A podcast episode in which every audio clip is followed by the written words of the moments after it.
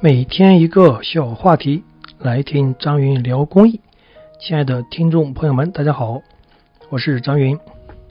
这两天呢，因为看到我们很多敬业的朋友没有收到敬业福，更加没有收到周大福，所以有点着急上火，口腔溃疡，说话不是那么利索，请听众朋友们谅解。好，这两天呢，有些朋友问说。这么多的实物知识从哪里可以学习到？最简单的一个渠道就是登录国际狮子会的网站。这个网站在右上角有个地球，点击下来之后，里面有一个中文，也就是说，国际狮子会网站里面的内容都有中文版本。然后进去之后就能看到很多的工具条。一条一条去学习就可以了，里面的实物知识非常的丰富和全面。每天拿出半个小时，可以在上面学习，并且在里面还有一个叫做 My LCI。登录这个呢，可以去记录我们每天学习的内容。这个网站的内容基本上全部都是开放式的，个别的可能需要用到我们的国际。会员编号，但绝大多数都是不需要的。其次呢，可以登录我们中师联的网站，里面也有一些规章制度啊，可以去学习。好，这是我认为我们的一个主要的学习渠道，就是我们国际狮子会的网站。今天呢，好，我们聊的话题是什么呢？我们一个室友给我发信息，希望能聊一下。我们平常如何鼓掌和如何来称呼？好，关于如何鼓掌呢？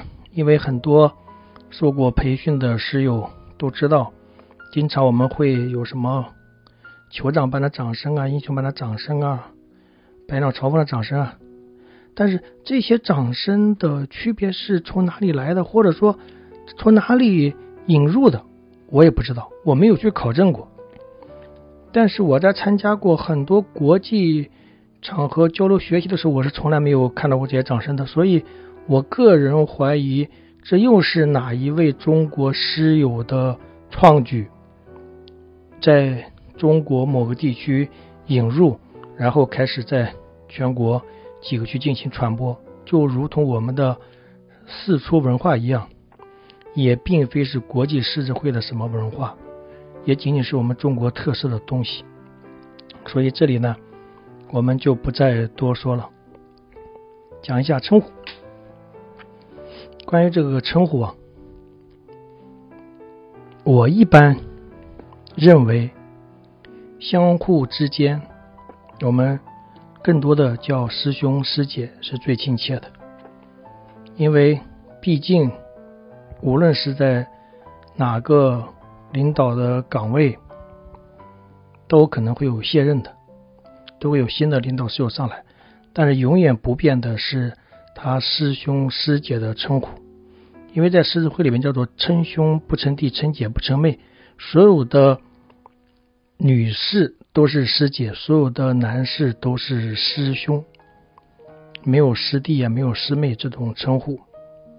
那么呢，在一些正式和非正式场合的时候，我们经常会被邀请去台上去讲话或者去致辞。